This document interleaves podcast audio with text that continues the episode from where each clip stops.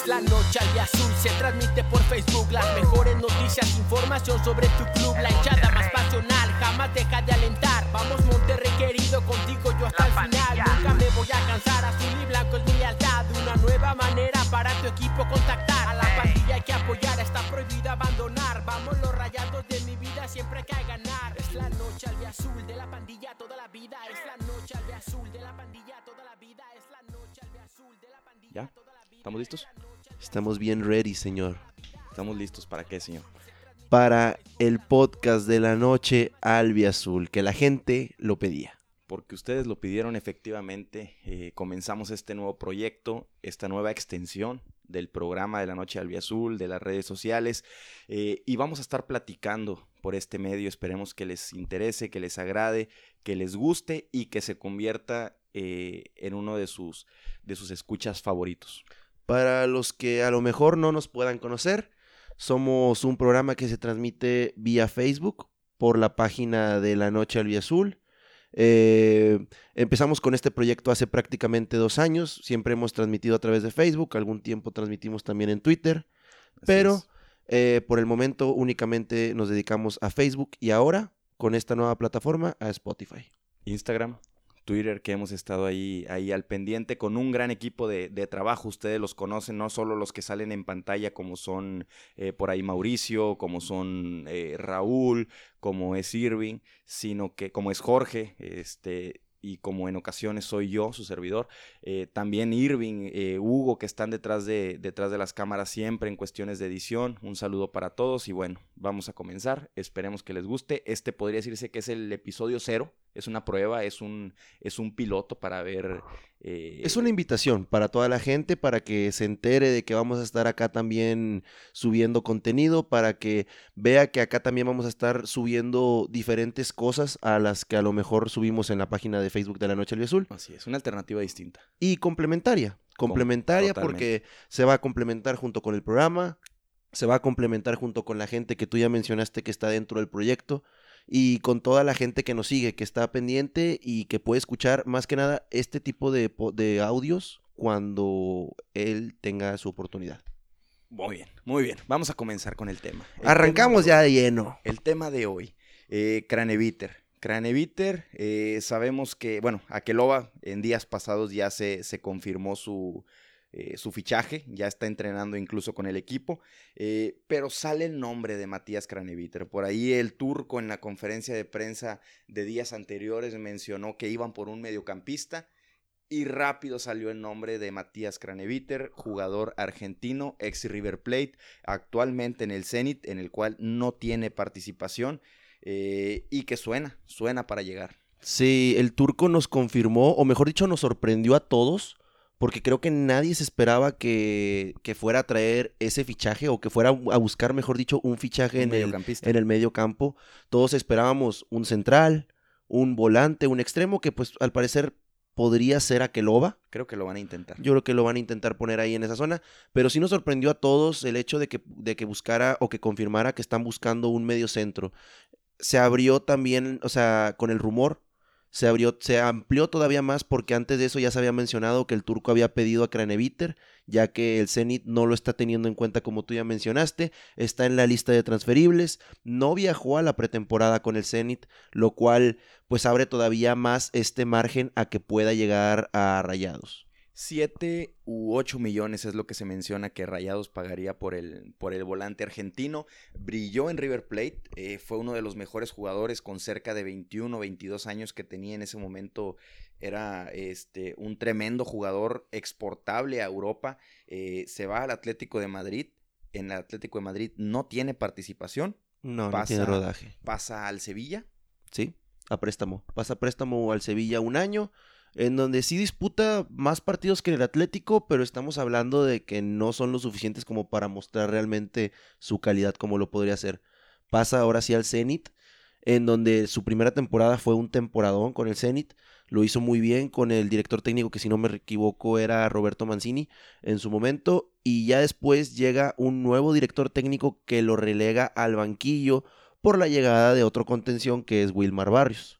Platícame un poco de, de Craneviter, es decir, en redes sociales, rápido, eh, la gente busca dónde poder acomodar al, al mediocampista. Eh, incluso muchos tuvieron la osadía de por ahí retirar a Celso Ortiz, mandarlo a la banca para poner a Craneviter eh, en la contención junto con Charlie. es curioso porque Celso junto con Estefan Medina fueron los mejores jugadores, no del torneo pasado, de todo el año anterior y probablemente de los últimos dos años de, de Rayados. Eh, entonces, cabe ahí la duda, el por qué, el cómo lo van a acomodar, el dónde se va a ubicar, el a quién vas a sacar para poder ubicar. Platícame de sus características. Bueno, en, ahí en Somos Rayados TV, que pues ya sabemos que somos los mismos, ¿verdad? Que tenemos nuestro canal en YouTube, ahí pueden checarlo. Tenemos nuestro video de Craneviter y pues obviamente me puse a hacer la tarea de investigar. Yo a este jugador ya lo conocía, eh, ¿Cómo, se llama el canal? Para que lo busquen ahí en YouTube, para los que no sepan. Somos Rayados TV, Somos Rayados TV. Ahí lo pueden checar. Eh, simplemente buscan en el buscador de YouTube Somos Rayados TV. Suscriban. sí, ahí va a aparecer todo. Y pues subimos videos, subimos videos constantemente y todo ese rollo. Pero me puse a hacer mi tarea de Craneviter. Este, es un jugador que le gusta mucho meter la pierna que no teme a, ensuciar el juego como algunos cinco lo pueden llegar a tener, como es el caso de Guido Pizarro de Tigres, como es el caso de Guido Rodríguez de, la, bueno, que antes estaba en América, de ese tipo de contenciones que no, ah, en su, en su tiempo Gargano lo hacía con nosotros, que no temen a ensuciar el partido y a picar piedra mientras otros llegan a relucir. Eh, yo creo que sí hay diferencias en cuanto a con Celso Ortiz, porque Celso es un jugador muy técnico, es un jugador que se le da muy bien en la distribución de pelota abajo, pero no es tampoco un jugador que meta la pierna, que ensucie el juego. Sí, cuando es necesario lo hace porque pues actualmente es su función pero lo llegamos a ver con el turco en una línea, en, con tres contención, con, bueno, con tres medios, tres mediocampistas, él como un interior, engañoso. interior por izquierda, Jonah González como contención y el Pato Sánchez interior por derecha. y ahí pudimos, ahí pudimos ver que llegaba mucho al área, entonces yo creo que Craneviter es un contención que sería más para esperar atrás, sí, eh, un, un, stopper, por así decirlo. Entonces, ¿tú lo verías ah, jugando con tres en medio o jugando con él y junto a Celso y Charlie, no sé si eh, relegarlo a la banca o mandarlo un poco más adelante? A mí me, yo ahí a mi Twitter, este, subí una alineación que me gustaría mucho ver en caso de que pongan eh, Jorge GMZ15. Ahí lo pueden checar. Este, subí una alineación que la verdad es la que a mí me gusta o me llama la atención para ver que es la defensa, pues tal cual la que se está jugando ahorita, Estefan, Nico Montes y, y Bangioni, de contención Craneviter clavado y como interiores Charlie y Celso Ortiz. Repitiendo a lo mejor simulando algo como lo que hizo el turco en el 2017. ¿Y arriba? Arriba Funes, eh, Jansen y Dorlan. Y Dorlan. Sería interesante porque ahí Charlie tendría un poco más de soltura para ir hacia, hacia el frente, aunque relegarías a la banca a Pizarro, a Maxi, jugador, a Gallardo, eh, jugadores que, que están en, en, buen momento y que pues son consentidos de la afición. Este, ¿y usted, señor productor? ¿Cuál es su eh, alineación? Yo la verdad no me, no me quisiera arriesgar a, a, decir una alineación. Primero que llegue, primero que esté. Eh, creo yo que, y es que también todo esto creo que tiene un trasfondo, tanto lo de Aqueloba como lo de Craneviter en dado caso de que se, se llegue a, a consumar la, la transacción. Eh, y es que, eh, por ejemplo, con Aqueloba, actualmente lo vemos y no es un extremo, es más un punta muy veloz, muy potente, muy ágil. Entonces, eh, creo yo que le están tirando a calarlo, a probarlo durante estos seis meses, durante este semestre, para que en, en, junio, en julio, ya esté probado, ya esté adaptado al equipo, al sistema y puede hacer ese reemplazo a la mejor generacional de Dorlan Pavón, que dicen que se va en, en julio a la MLS o a Colombia incluso y que termina su ciclo con Rayados. Entonces yo creo que va por ahí. En el caso de Craneviter sería algo muy similar por dos razones. Una, tal vez podría ser el relevo de Celso. Ojo, que Celso es mucho más joven, tiene apenas 30 años, todavía tiene dos o tres años muy buenos a, gran nivel.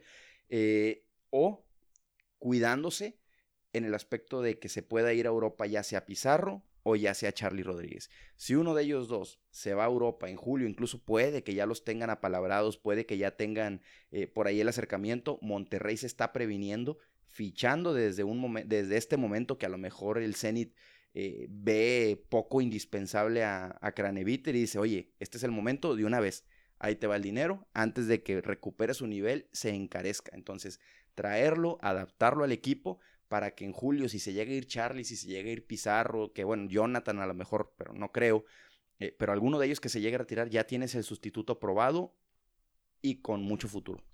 Y referente a eso, yo creo que sí es muy cercano que vaya a llegar al argentino, ¿eh? porque por ahí salieron muchos medios rusos a hablar sobre que el director general de Zenit había dado una declaración en donde sí confirmaba la, el acercamiento de Monterrey por Craneviter. Y eh, lo que mencionó el director general del Zenit, Alexander Medvedev, eh, él mencionó, con respecto a la transición, a la transición de, de Craneviter al Monterrey, sí, hemos encontrado una solución con el jugador que satisface tanto sus intereses como los intereses del club.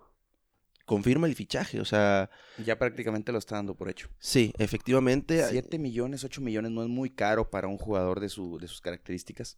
Yo personalmente, al principio, al momento en caliente, por así decirlo, yo pensé que sí, y lo veía claro que sí, porque es un jugador que pues tiene un año sin jugar, este, juega, ha jugado creo que, si no me equivoco, dos partidos en, en lo que fue de la temporada este, 2019-2020. Entonces, muy poco. Exactamente, muy poco, ni siquiera en, en, la Copa de Rusia, ni en la Liga, ni en la Europa League, si no me equivoco, está el Zenit. En ninguno ha disputado, entonces yo creo que sí es mucho dinero a lo mejor para un jugador que no ha disputado partidos con su equipo pero viéndolo bien y viendo el mercado actual, eh, a, lo, mejor ya pensándolo más, no se me hace tan caro. No se me hace tan caro como, por ejemplo, lo fue pagar 8 millones por Aqueloba. Sí, sí, sí, sí, de acuerdo. Yo creo que hay que ver, eh, todo depende del nivel que traiga. Es decir, hay muchos jugadores argentinos, brasileños, venezolanos que van a Europa, que se esperan grandes cosas de ellos porque la están rompiendo en su club de su país eh, van a Europa, no funcionan en un equipo, no funcionan en otro equipo y ya no funcionaron. Incluso regresan a su país y no vuelven a ser los mismos. Entonces, ojalá que este no sea un caso de esos, ojalá que sea un caso de esos que pasan por un bache, que van a México o vienen, perdón, vienen a México y recuperan su nivel, como Funes Mori, ¿por qué no? Como a lo mejor Jansen también, que no, no la estaba pasando bien ni en Turquía ni en Inglaterra, vino acá y, lo, lo, está haciendo de, excelente manera. Ojalá que sea uno de esos casos. Y hablando de, eso, eh, recordemos que este va a ser un episodio muy corto, eh, Efectivamente. Solamente el episodio cero, por así llamarlo. Eh, el episodio de bienvenida de la noche al Azul al podcast eh, en esta nueva plataforma. mencionábamos Jansen y Funes Mori. El día de hoy por la mañana, hoy es jueves 13, no, 16, jueves 16. de enero. Hoy por la mañana Funes Mori salió a decir que es decisión del técnico poner a Jansen y a él juntos en el ataque pero que él se sintió muy cómodo con, con Vincent jugando al frente. Me sorprende la verdad porque yo personalmente, o sea, desde afuera obviamente uno ve diferentes cosas que los jugadores. Entonces yo desde afuera yo veía y yo, yo pensaba que no se veían tan cómodos, que no estaban tan, tan, no disfrutaban tanto el fútbol juntos y creo que hasta cierto punto llegaban a chocar.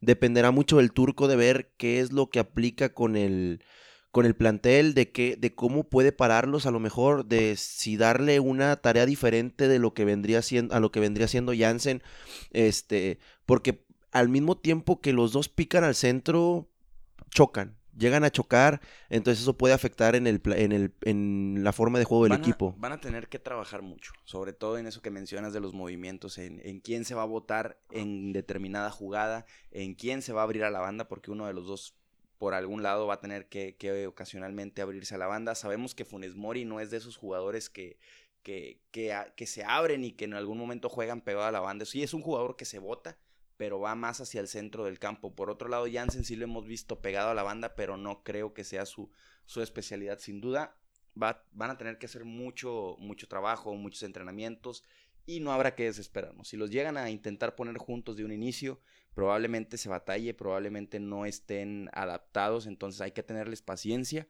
y esperar que para el final del torneo esta dupla eh, pueda funcionar, la famosa Funsen. Yo personalmente creo que el turco ganó mucho tiempo, ganó tiempo con lo, con lo que se dio del campeonato, del Mundial de Clubes, eh, le ganó mucha paciencia a, las, a la afición. Entonces yo creo que si desperdicia cinco jornadas poniendo estos dos y que a lo mejor no te funcionen, no creo que pase nada, la verdad. De acuerdo, totalmente de acuerdo. Oye, este, antes de, despedir aquí el, esta emisión, eh, de qué vamos a hablar. Platiquemos un poquito de, en qué va a consistir nuevamente eh, este podcast, este, este nuevo formato de la noche albiazul. Eh, por ahí hablábamos el programa de lunes. Sí, sí, sí. Ustedes saben que nuestro programa eh, vía Facebook Live es todos los lunes a las 9 de la noche. Vamos en vivo, leemos sus comentarios en el momento, debatimos y platicamos de todo lo que está sucediendo con la actualidad de, de Rayados. Y además, ese programa se va a retransmitir por este mismo, por este mismo canal. Sí, efectivamente. Este, a lo mejor podrá ser un poco extraño que estemos leyendo comentarios y de repente viendo imágenes, pero obviamente nosotros vamos a hacerlo funcionar de una manera en la que les podamos describir ustedes lo que estamos viendo en pantallas o igual manera, si ustedes escuchan el podcast, ya si ustedes a lo mejor se interesan mucho, quieren ir a ver el programa, pues ya saben que los programas se quedan guardados ahí a través de la página de Facebook de, de La Noche Azul, este, y darles juego a ustedes, obviamente y no nada más eso, no nada más eso. Aparte del programa semanal, vamos a tener diferentes programas. No quiero llamarle programas especiales, pero vamos a manejarlo de la siguiente manera. Que tal vez el martes pueda ser el, el, programa retransmitido de lunes, el que el martes en la mañana podamos ya tenerlo en la plataforma y que no sé si el jueves tal vez o el viernes, no sé, que el día queda por confirmar. También queda por confirmar si le vamos a poner un nombre a, este, a este podcast, pero hasta el momento es la noche al azul. Eh, vamos, ¿qué te parece si eh, uno de esos días hacemos a lo mejor un tema que no tenga que ver con actualidad? Es decir, que podamos platicar y nos enfoquemos todo ese programa a una situación en específico. No sé, tirando ideas así al, al aire, eh, a lo mejor, no sé, los mejores fichajes de la última década. Efectivamente, ahora que estamos con la con esto que se acabó la década y todo ese rollo, que va a empezar una nueva, este podemos tocar también esos temas y, muchísimos y muchísimos temas que la verdad dan para hablar un buen rato con la gente, un buen rato. Imagínate otro tema los mejores canteranos en la historia de Rayados. Hay varios, ¿eh? Sí, sí, sí, me Y ahí podemos debatir, eh, ¿sabes qué? Este, es que Jonathan ganó muchos campeonatos, pero no sé, es que el cabrito es, este, duró mucho tiempo en Rayados, se retiró, se fue y vino, fue mundialista, eh, no sé, hay mucho de qué platicar, otra cosa a lo mejor, no sé, novelas rayadas. Imagínate una, una, de esas novelas, la de Gracián, eh, la de Cardona. Eh, hay mucho de tela de dónde cortar o, otro podríamos... Hablar específicamente a lo mejor de la historia de un jugador en Rayados. Podemos agarrar un, un, episodio para hablar sobre Humberto Suazo. ¿Sabes quién? La historia de Mohamed. La, historia, de, Mohamed está buenísima, está, tiene todo un, un sentido de vida súper padre. Entonces, no sé, podemos hablar de muchísimas cosas. Entonces, vamos a hacerlo de la siguiente manera. Exactamente, y además, pues, cómo no, incluso podríamos tener invitados y eso sí serían a lo mejor mm, programas hasta cierto punto especiales. Me agrada. Este, pero tener invitados aquí que platiquen con nosotros. y ustedes también, por favor, apóyenos, vayan a las redes de, de arroba la noche albiazul, ya sea en Facebook, ya sea en Twitter, ya sea en Instagram, que son las redes sociales que manejamos. Déjenos un comentario de que sabes que, oye, los escuché. Eh, vamos a hablar de esto. ¿Qué les parece si hablan de este? Invítenme incluso, poder, ¿por qué no uno de ustedes también puede, puede participar en esta, en esta mesa de debate junto con nosotros? Eh, y bueno, recordarles que vamos a estar en esta plataforma, eh, La Noche Albiazul Podcast. Y bueno, este, yo creo que sería todo. No sé si tengas algo más que agregar. No, pues simplemente como tú dices, invitarlos a que, a que nos apoyen en esta nueva etapa. Este, sabemos que a lo mejor no va a ser fácil, pero con el apoyo de toda la gente, de todas las personas que nos siguen, eh, yo creo que se va a dar, se va a dar muy bien y, y, pues simplemente eso. Ya saben que este siempre ha sido un programa de, de rayados de corazón. De la gente. Para rayados de corazón, entonces este, el programa está abierto para todos y, si ustedes quieren aportar con una idea, si ustedes quieren aportar a lo mejor queriendo venir de alguna manera o algo así, este, simplemente contáctenos por a través de nuestras redes sociales, síganos en ellas y ya saben que, pues aquí estamos. Aquí estamos, aquí estamos. Recuerden que mi nombre es Adrián Gámez. Eh, pueden seguirme en Twitter y en Instagram como arroba AdriánGMZ, la I con Y. Deberías de cambiarte el arroba de, de tu Twitter a arroba el señor productor. ¿Tú crees? Arroba señor productor. ¿Tú crees? Que lo confirme la gente, que lo confirme la gente. Este, a mí también me encuentran como, ah, bueno, yo soy Jorge Gámez y me encuentran como Jorge GMZ15, ya lo mencioné. Eh, aquí nosotros dos somos las personas que están también detrás del proyecto de Somos Rayados TV. Entonces, que síganos vayan y también se ahí. en- suscriban a, a YouTube. Exactamente. este, y vean ahí los videos, un contenido muy diferente, un contenido eh, sarcástico, eh, de comedia, muy padre que está ese, ese proyecto. Y recuerden además también mandarles saludos y recordarles que aquí en este podcast también van a estar presentes todo el equipo de la Noche Albiazul, Hugo, Jeffrey, Raúl, Mauricio, este, Irving. Irving.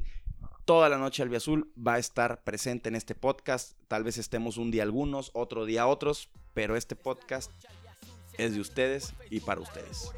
Nos vamos. Nos vamos, señores y señores. Un excelente día, tarde, noche, según sea donde nos estén escuchando en este momento.